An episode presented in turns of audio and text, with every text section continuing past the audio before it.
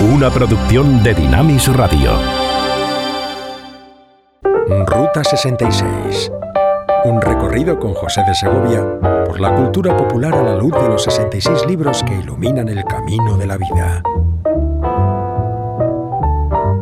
La vida está llena de subidas y bajadas y una y otra vez eh, buscamos ese lugar elevado con el cual mirar con perspectiva nuestra vida. Pero también en la historia espiritual encontramos siempre la montaña como un lugar de revelación, de encuentro con la trascendencia. La Biblia, por lo tanto, también está llena de cumbres en las cuales vemos las cosas desde otra visión. Y llegamos en esta parte del Evangelio según Marcos a un monte verdaderamente singular, el de la transfiguración.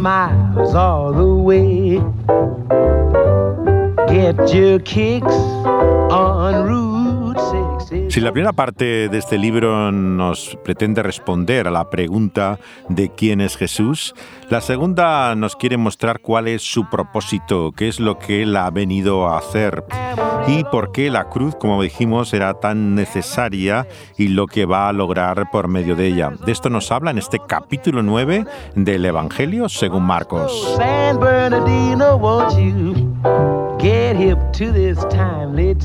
Si hay una canción que expresa también esa visión espiritual unido a lo que es estar sobre la montaña, es el famoso tema de Daryl Hall y John Oates, eh, sobre la montaña, Over the Mountain, que hace referencia al propio Jesús.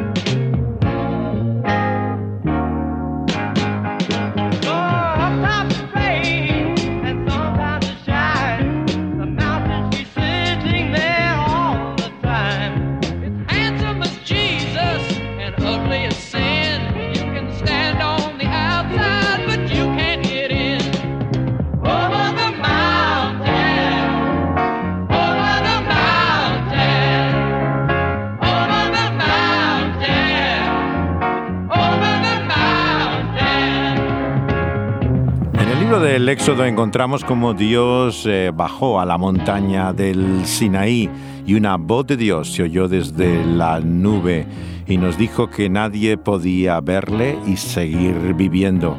Pero ahora encontramos otra montaña y ya no es Sinaí, Moisés reflejó la gloria de Dios como una la luna puede como un astro reflejar la luz del sol, pero aquí es Jesús mismo el quien produce esa incomparable gloria de Dios emanando de él. Él ya no señala esa gloria como Elías, sino que él es la gloria de Dios en forma humana.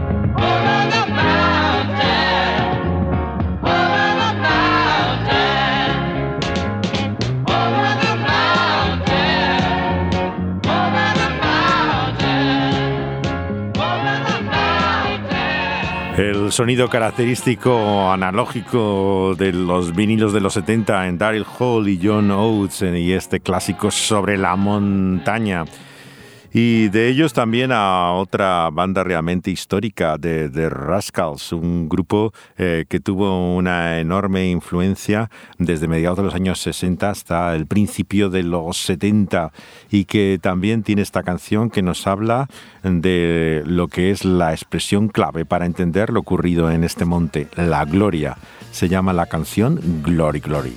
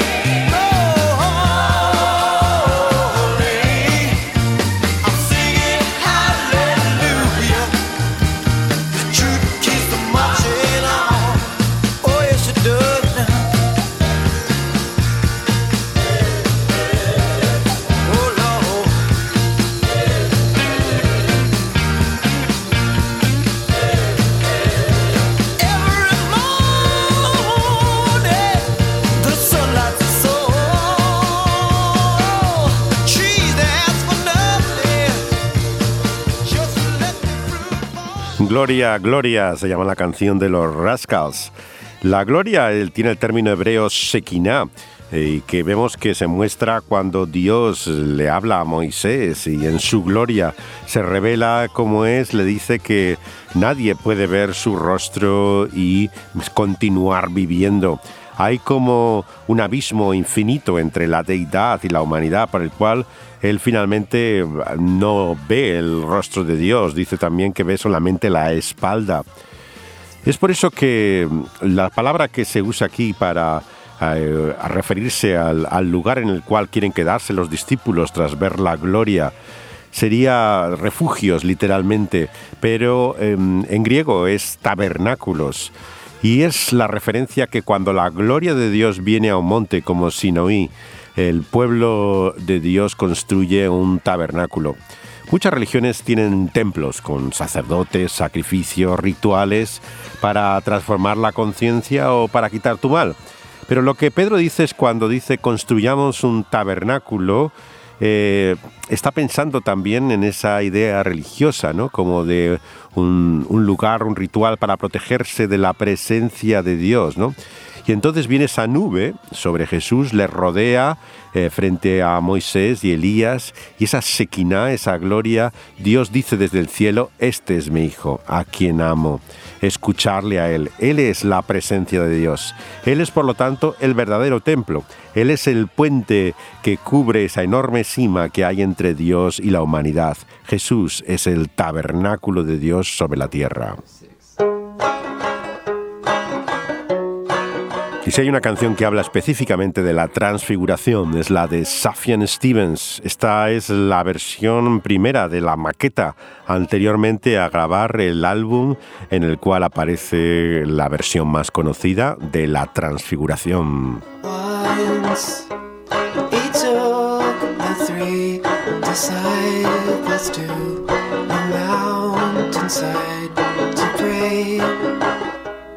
His countenance was modified, his clothing was a flame. Two men appeared, Moses and Elijah came, they were at his side. The prophecy,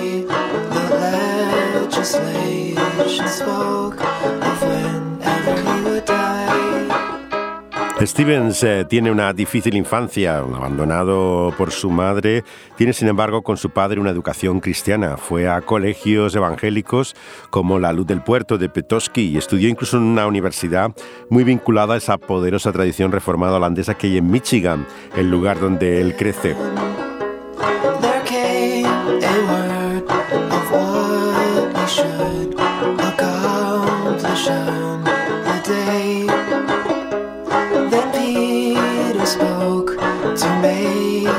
them.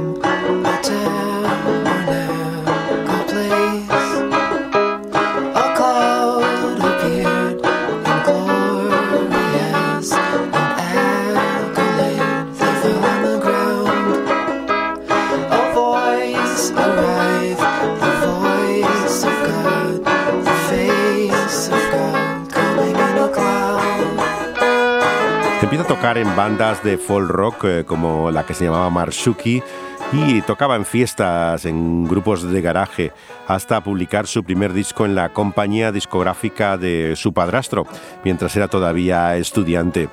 Y al llegar a Nueva York eh, se enfrenta a la realidad de una vida muy diferente, en la cual se debate entre esta fe eh, que refleja la canción de la transfiguración, el relato literal de lo ocurrido en el Evangelio, y que está muy influenciada también por su amigo, el pastor presbiteriano Vito Ayuto, eh, que ha hecho canciones con él y que es eh, alguien que le acompaña incluso su esposa en algunos de los temas y lo que es también eh, su homosexualidad, el conflicto por el cual él busca también su propia identidad fuera de la, de la iglesia, pero vuelve en ocasiones como esta al texto del Evangelio.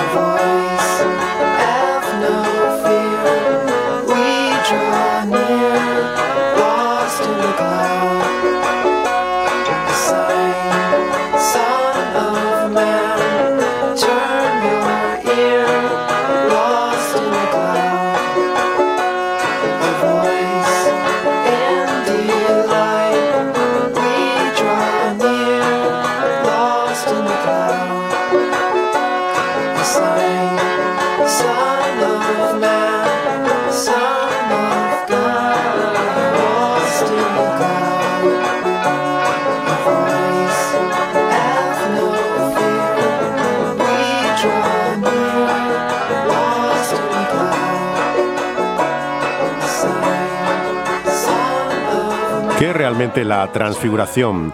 Marcos usa el término griego metamorfosis, se transfiguró como un cambio de forma esencial, o sea, no una modificación superficial de la apariencia externa. Algo muy diferente de lo que sucedió a Moisés cuando en el Sinaí resplandece su rostro con la gloria de Dios. La gloria de Jesús es la propia, no es derivada. De hecho, él tiene que velar o ocultar tal gloria eh, diariamente. En un sentido, hacemos mal en llamar a esta experiencia transfiguración, pues la verdadera ocurre ya en Belén mismo.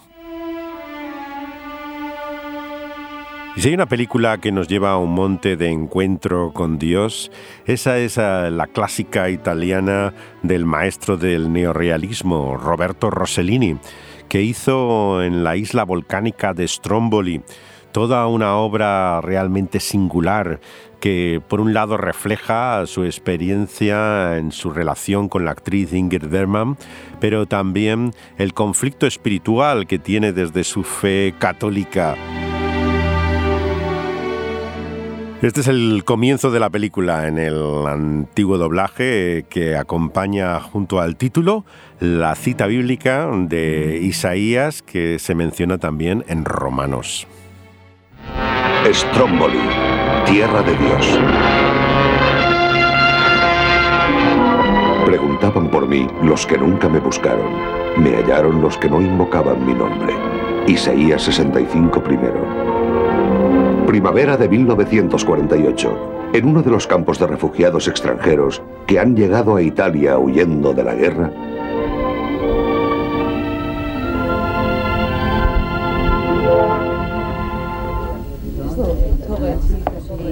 ¿Me dejas tu camisa azul? Desde que han trasladado a los soldados a la otra parte del campo, os comportáis como auténticas colegialas. Pobrecillos, han estado prisioneros tantos años que ahora que han vuelto tienen derecho a divertirse. Und sie möchten sich amüsieren. Und die, die nicht wissen, wo ihre Familien geblieben sind. Und die, die kein Heim mehr haben. ¿Pero qué demonios dice? Dice que nuestra situación es peor porque no sabemos nada de nuestras familias y no tenemos casa donde ir. Ellos tampoco están aquí por voluntad propia. Sí, eso es verdad. Miren, mi soldado está todavía buscando a sus padres. ¿Qué les parece? Vivían en casino, pero después tuvieron que irse. Y quién sabe dónde estarán ahora. El pobre muchacho ha ido muchas veces a Roma, pero no consigue tener noticias. Pobre garçon. Il est très bon et constant. Ça va bien pour un soldat. Karen, ¿no oyes a tu enamorado?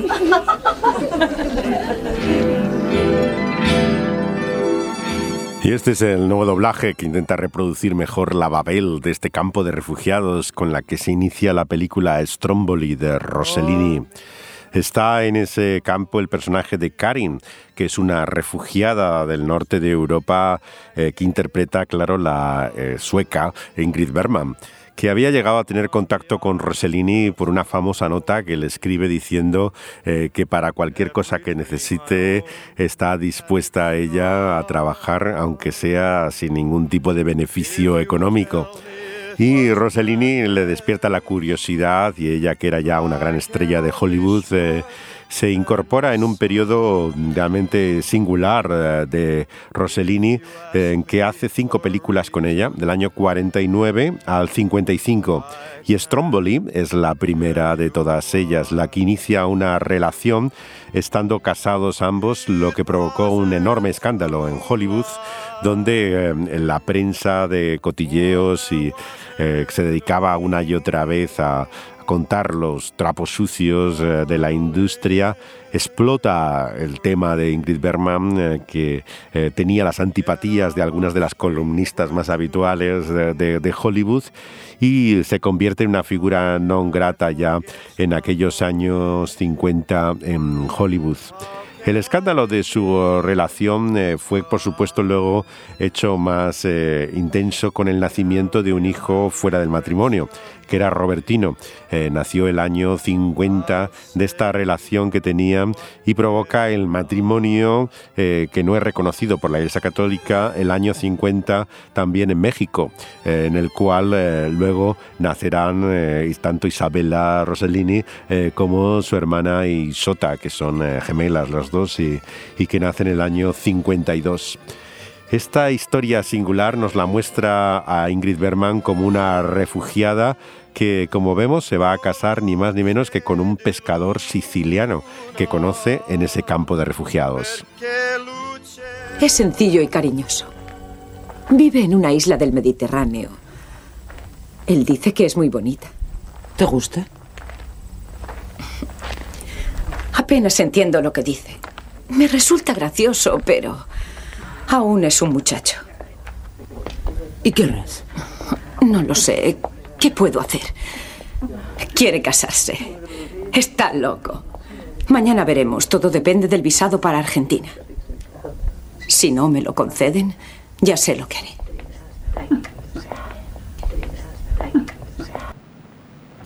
Buenos días. La siguiente es esta. Muy bien. ¿Qué pase? Esta es una embustera, se las sabe todas. Tenemos unos informes verdaderamente fantásticos. Habla italiano, pero nació en Lituania. Dígale que pase.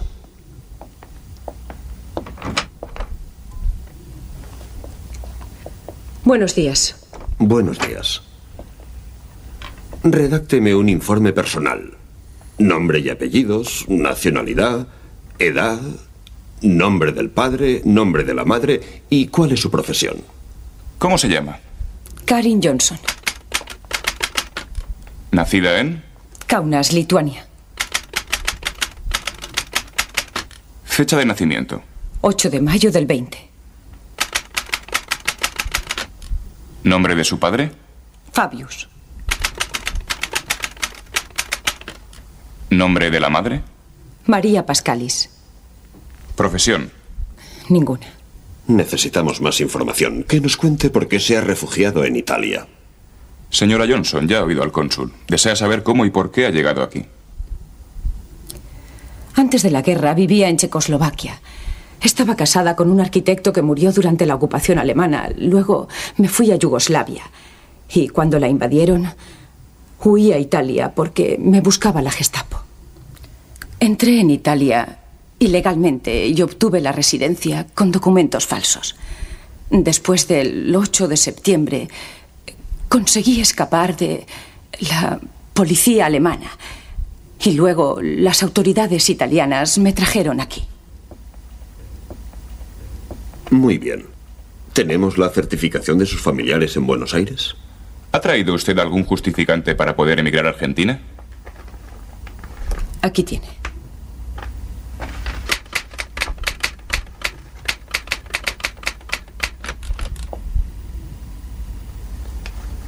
Eh, lo siento, eh, pero este documento no tiene ninguna validez. Le falta el cuño del Departamento de Migración de mi país. El cónsul lamenta que la documentación presentada no sea suficiente para autorizar su traslado a Argentina. Me lo esperaba. Buenos días. Por acuerdo mutuo manifestado ante mí, habéis contraído matrimonio según el ritual de la Santa Madre Iglesia, matrimonio elevado a la dignidad de sacramento por nuestro Señor Jesucristo.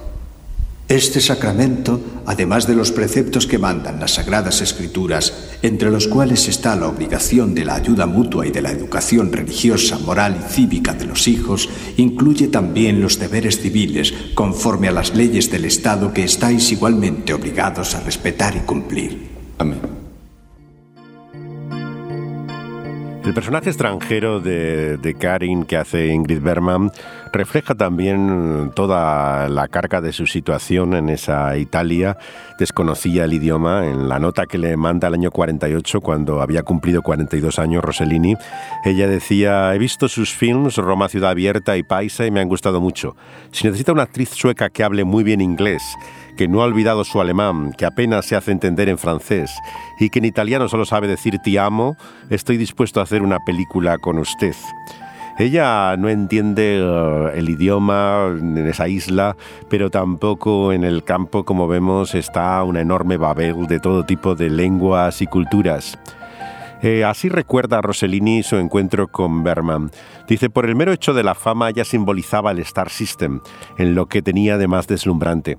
Y aquí que se dirigía a mí, que me encontraba en las antípodas de ese tipo de cine, cuando tras el final de su contrato con David Selnich, ella había recibido proposiciones fastuosas. Esta carta produjo un escándalo en el mundo del cine. Lo que ocurre con él, que estaba casado con Anna Magnani, que era la gran actriz de sus primeras películas, es que eh, el año 49 eh, vemos que se mete en esta historia de una mujer que tras vivir la guerra con todas las mezquindades, dice Rossellini, que había que aceptar para sobrevivir, trata de reinsertarse. Eh, lo que vamos a encontrar aquí no es solamente un problema social y cultural, sino que inmediatamente adquiere una dimensión espiritual y religiosa. Por eso es que él coloca el subtítulo a la película de Stromboli como La Tierra de Dios y a continuación va a ser eh, proclamado incluso por la crítica francesa como el prototipo de director eh, católico por un famoso eh, texto de Eric Romer, del director francés, que califica así en un artículo llamado Genio del Cristianismo a Rossellini a partir particularmente de esta película de Stromboli. Esto es lo que ocurre tras su matrimonio cuando se desplaza el personaje de Karin con su eh, marido pescador a la isla volcánica de Stromboli. Tengo frío. Allí estarás mejor. Ven.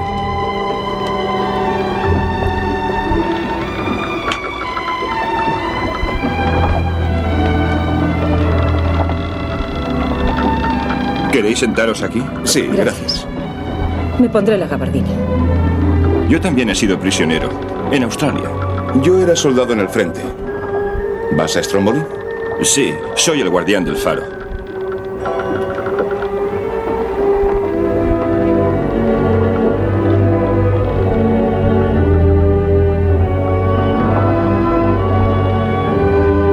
Mira, aquello de allí es el volcán.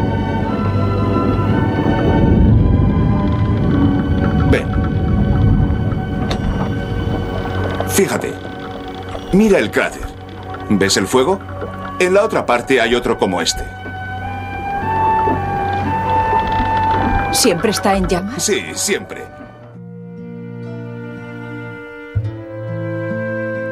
A principios de abril empezaron la película Stromboli, eh, dice Rossellini en sus memorias, y al mismo tiempo estalla el escándalo sobre su vida privada.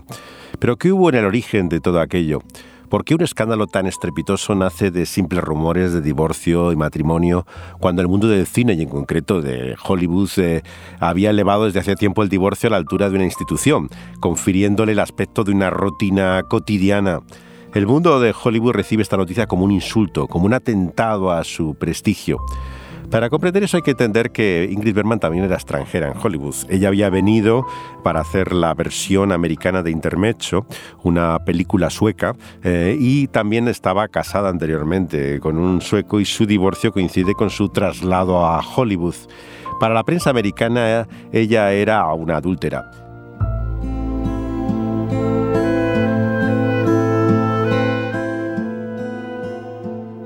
El rodaje de Stromboli sumerge a una heroína escapada de los platos de Hitchcock, que había hecho encadenados, atormentada, en medio de un grupo de pescadores que apenas hablan italiano y que están en unas condiciones eh, precarias en grado máximo.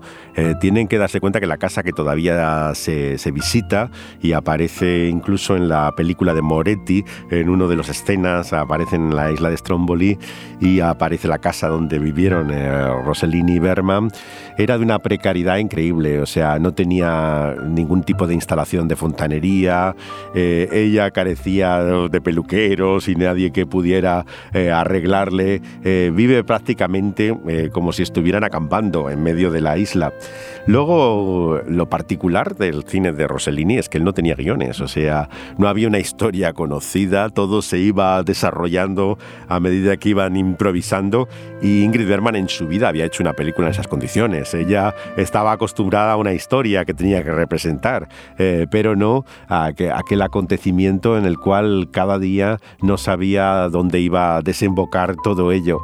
Todo hace que sea como una película marcada por la autenticidad, por la, realidad, ya no de un movimiento como era el neorealismo, que utilizaba estas técnicas para intentar eh, enfrentarse a la realidad de una manera distinta al cine americano, sino mm, ya la vida misma de ellos está profundamente reflejada en eh, la agonía de este personaje de Karin que interpreta a Ingrid Bergman. Bienvenido, Antonio. Gracias, padre. Es mi mujer. Mucho gusto y enhorabuena. Gracias, padre. Bienvenida. Ahora entiendo por qué necesitabas que te enviase los documentos. Bien, bien. Me alegro mucho. Más me alegro yo de estar aquí. Me satisface ver que alguien vuelve a la isla con una esposa para crear una familia. He visto a tanta gente abandonar la isla y a otros que esperan irse a Argentina, Australia, América, Francia, Inglaterra, donde quiera que tengan un pariente que les pueda pagar el viaje. La vida es dura aquí. Y la tierra, la tierra es dura también. Sí, padre, pero... San Bartolomé, nuestro patrón, nos protegerá. Gracias a él, se detuvo la lava que arrojaba el volcán en la gran erupción del 41 y se salvaron nuestras casas. Estoy seguro de que seréis felices. Ahora este es vuestro hogar. Gracias, padre. De nada. Buenos días.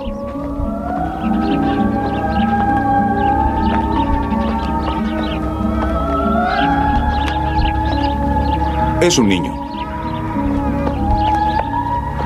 ¿Por qué le has besado la mano al cura? Aquí es una costumbre.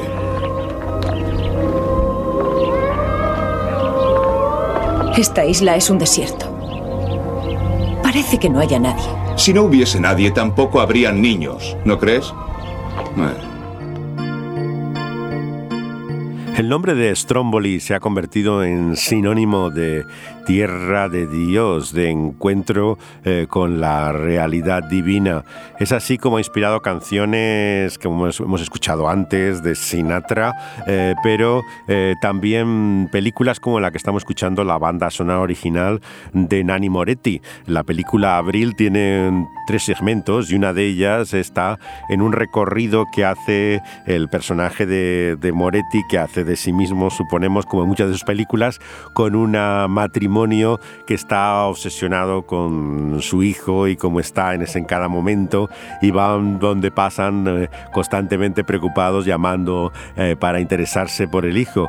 Pero una de las islas que recorren en el ferry es Stromboli y aparece de hecho incluso la casa donde vivía eh, Rossellini con Bergman al, el rodaje de la película. Y otro que ha hecho una canción también sobre Stromboli es ni más ni menos que Manolo García, el eh, cantante y eh, que eh, comenzó con los burros, el último de la fila, y esto está ya en su carrera en solitario. Y es una historia de amor como la que Sinatra tiene en su canción, que utiliza la referencia también de una realidad fatal en torno a la isla volcánica de Stromboli.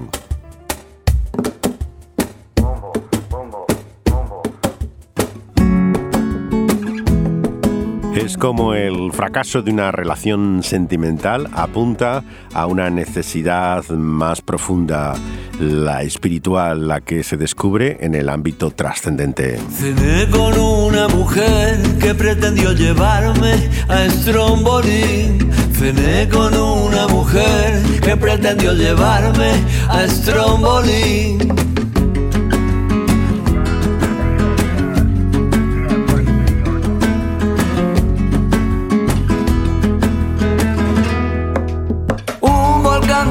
olvido era ella. En su pequeña isla un volcán dormido me explicó. Qué mejor destino pensé aquel día de invierno. Mientras su oscuro rostro etrusco me observaba, me observaba.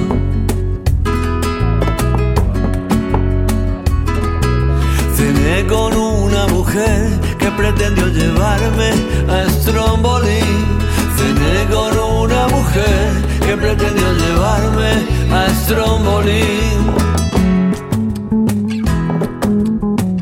En cierto sentido es la epifanía, la revelación que da el fracaso de una relación sentimental, de una necesidad profunda que se abre a ese corazón hambriento de Dios. La película, como eh, muchos sabrán, eh, acaba con una convocación desesperada a Dios en la cima del volcán. Es un relato de redención que marca todo un giro religioso, parece, en la obra de Rossellini. Él la rebautiza como Tierra de Dios y el montaje final le añade eh, planos para volver a trazar como gestos de plegaria en pos de la gracia. describe el propio Rossellini así las instrucciones que da de ello.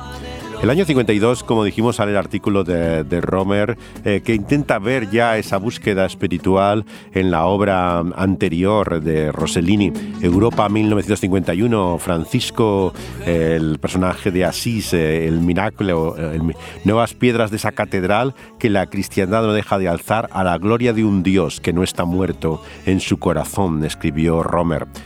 En un artículo publicado también por la misma eh, revista eh, de Calles de Cinema cuando se estrenó El Amore, eh, vemos que también hablaba como los gritos de esa amante abandonada, la dulce ilusión de esa loca, no son sino manifestaciones particulares de ese aislamiento provisional o definitivo que en el universo de Rossellini cada ser en virtud de su condición terrenal se ve condenado en cierto sentido.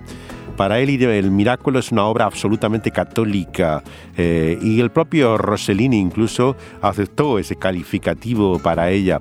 Lo curioso, claro, es que todo está en medio de un conflicto moral. La culpa que siente Rossellini es tan grande en su adulterio eh, que tienen que recurrir a un cura eh, que nos recuerda también al de la propia película de Stromboli. Buenos días. ¿Cómo está? Buenos días, padre. Me preguntaba cómo lo estaría pasando. Ya habrá visto que estoy siempre fuera. La casa está llena de ancianos que se pasan el día hablando de América. Siéntese. Gracias. No tema, con un poco de tiempo y de paciencia todo se arreglará. ¿Todo? ¿La isla y el volcán también? No, no. Hablo de la casa y de usted. Quizás pueda ayudarla. Le he dicho a su marido que puede utilizar los ladrillos de la casa de los Moleta. Los Moleta dejaron la isla hace 26 años. No creo que vuelvan ya. Aquí soy como una especie de depositario de bienes de todas las familias que se han ido. verá, esos ladrillos tendrán más utilidad en su casa y nadie protestará por el pequeño robo. Así los que se van de la isla ayudan a los que se quedan. Y yo, bueno, hago de intermediario. Entonces intente ayudarnos. No puedo seguir viviendo así. Antonio no es más que un muchacho. Sí, le quiero, pero él no entiende a una mujer como yo. Yo creo que sí. Sé lo que ha hecho para encontrar trabajo. La temporada de pesca ya había comenzado cuando llegaron. Ya habían contratado a los pescadores. ¿Sabe que solo hay cuatro barcas en Stromboli?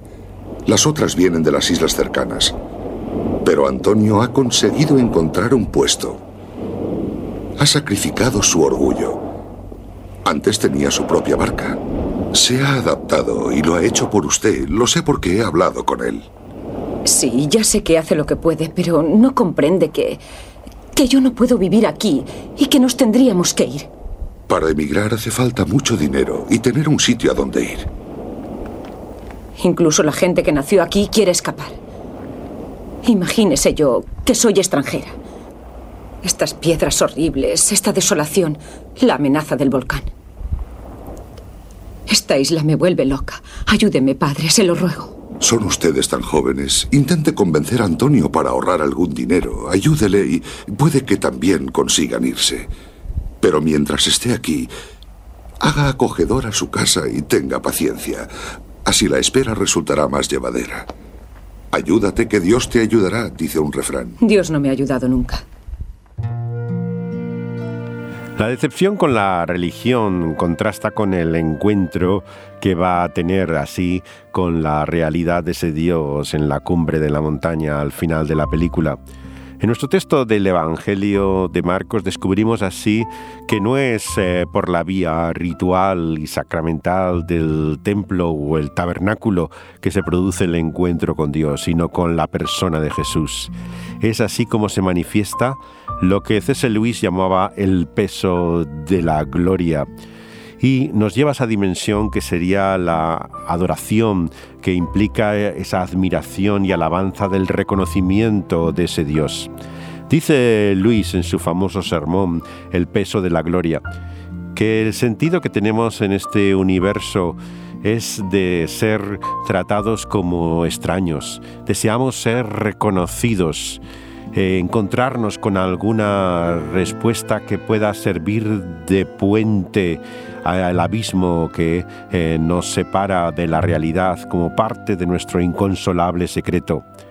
La gloria significa encontrar el bien en Dios, la aceptación con Él, la respuesta y el reconocimiento de la bienvenida en el corazón de la realidad de quién es Él. Es la puerta a la que has estado llamando toda tu vida que se abre al final. La nostalgia que has mantenido toda tu existencia de ser reunidos con algo en el universo de lo cual te sientes cortado. Es estar en el interior de una puerta que siempre has visto desde fuera. Al presente estamos fuera del mundo, en el lado equivocado de la puerta, dice C.S. Luis. En esos términos tan poéticos y espirituales describe lo que para él es el encuentro con Dios, que relaciona como en el episodio del Evangelio con la admiración que despierta la adoración y alabanza. No, no puedo volver. No quiero.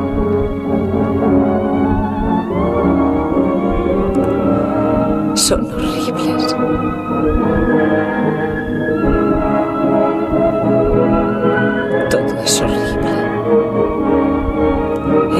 no saben lo que hacen.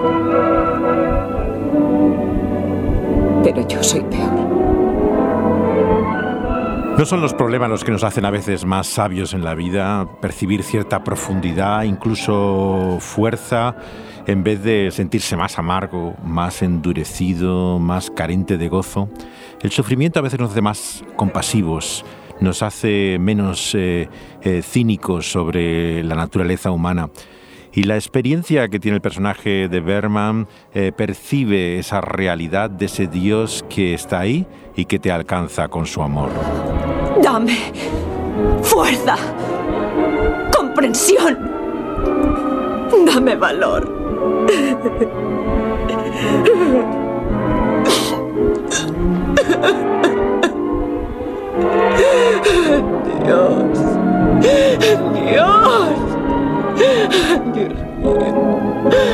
Dios misericordioso. Dios. Dios.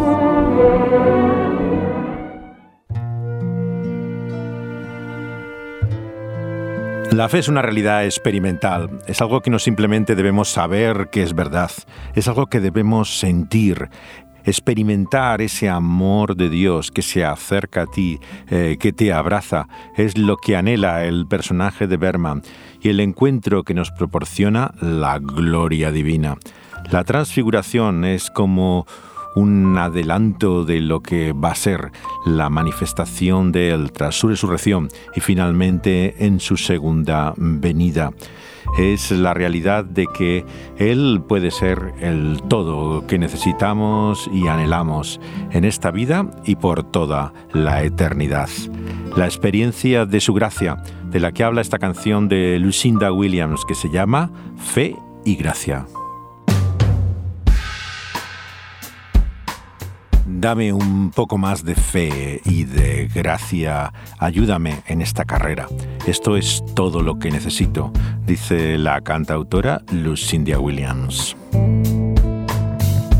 El relato del capítulo 9 de Marcos tiene a continuación ese contraste entre el padre de este hijo aquejado de una enfermedad que parece como epiléptica, pero producida por un espíritu originalmente y que clama a Dios por algo más de fe y la confianza de sus discípulos que intentan librarle de esa presencia maligna pero no pueden por falta de fe.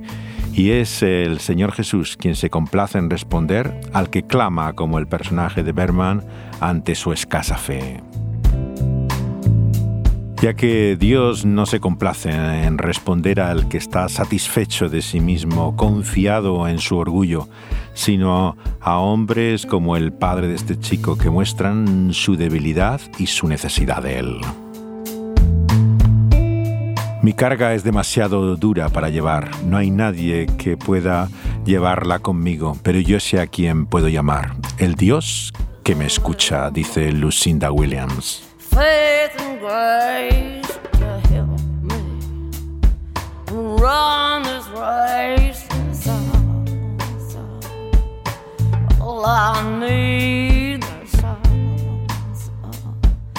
all I need is a little more faith and grace is all that I need.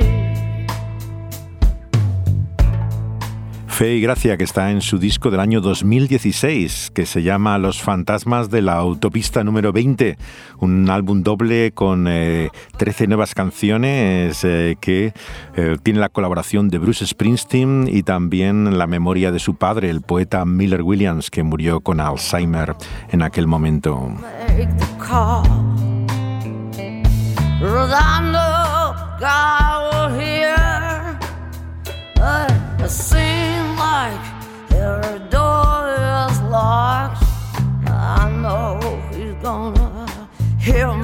knock, and I know I'll stand right, cause I'm standing on a rock with just a little more faith and grace to help me to run this race. as that's all,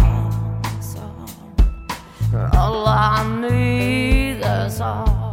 Es la voz eh, realmente atormentada eh, de Lucinda Williams en este disco que clama ya eh, por desear estar a las puertas del cielo y dejar este mundo y todas sus cargas es el sentido que encontramos también eh, cuando hay un encuentro genuino con Dios, como el que vemos en este texto del Evangelio según eh, Marcos, cuando como el Padre de este Hijo clamamos a Él en nuestra angustia.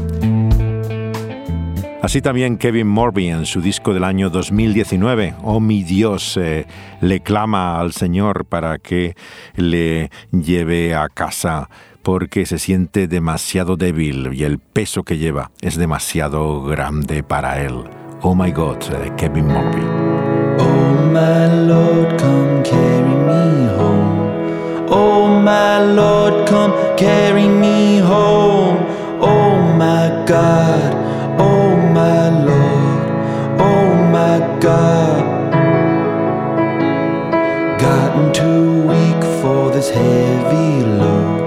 Gotten too weak for this heavy load. Oh my Lord, oh my God, oh my Lord. Carry a glad song wherever I go. Carry a glad song wherever I go. Singing, oh my God, oh my Lord, oh my God.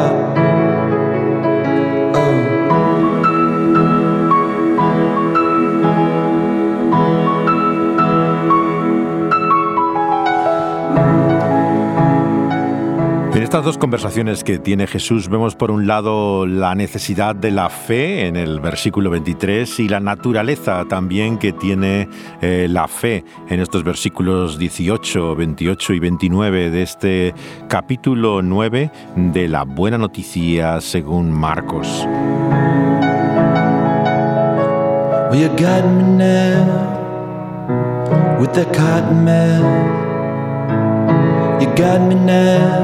Down on my knees. Well, you got me now with that cotton mouth, begging, please, won't you release me?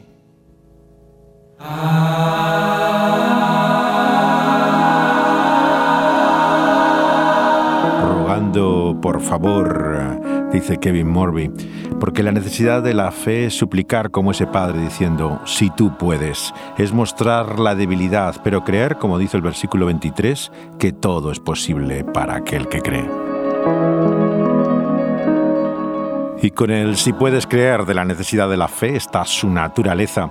¿Por qué aquellos discípulos no pudieron sacar aquel demonio en el versículo 18 y 28? Solamente la oración eh, puede hacerlo, dice Jesús en el 29. Los discípulos habían confiado en sus propias fuerzas, quizá los logros del pasado, en vez de buscar el poder de Dios. Y eso es lo que es la fe en acción, es el ser humano en su debilidad confiando en la promesa de Dios, en su palabra. Y solo es a través de esa debilidad que encontramos la fuerza del poder de Dios manifiesto en un milagro como el que salva a este chico. Es la fe sobre la que canta la hermana Rosetta Zarp.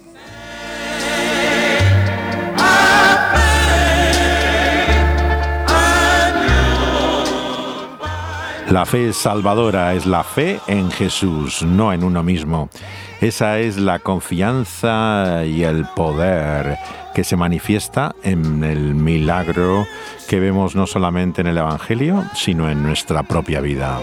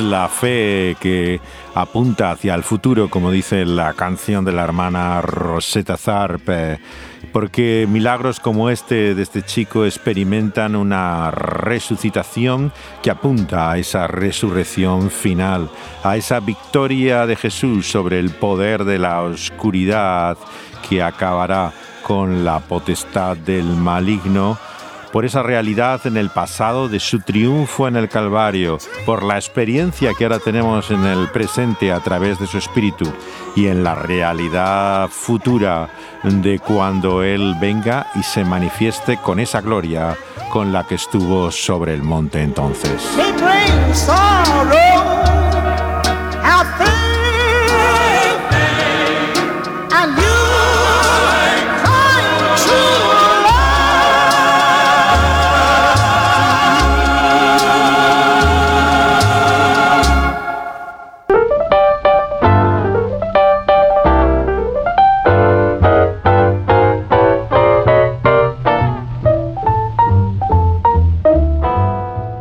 Meditando en esa manifestación de su gloria, buscando esa experiencia eh, de su amor en el presente y esperando ese futuro maravilloso del que nos habla esta buena noticia del Evangelio.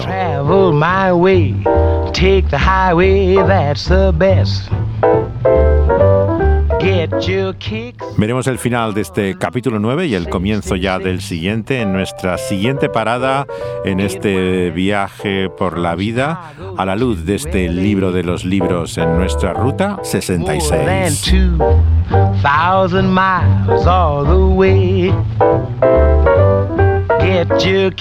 Pueden volver a escuchar todos los programas una vez que son emitidos en vivo. Eh, son subidos a las plataformas donde se encuentran como podcast. Están en SoundCloud, eh, pueden encontrar todos los programas de Ruta 66, así como en Evox, eh, como El Pulso de la Vida y también en Spotify eh, están todos los programas de Ruta 66 y los de este Evangelio según Marcos, los últimos están también eh, subiendo a YouTube. Eh, pueden encontrar allí los programas reunidos.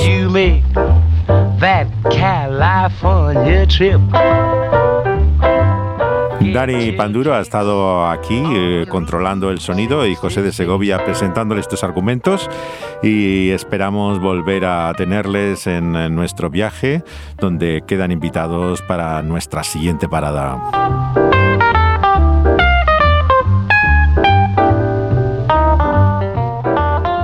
Hasta entonces, besos y abrazos o las dos cosas o por separado.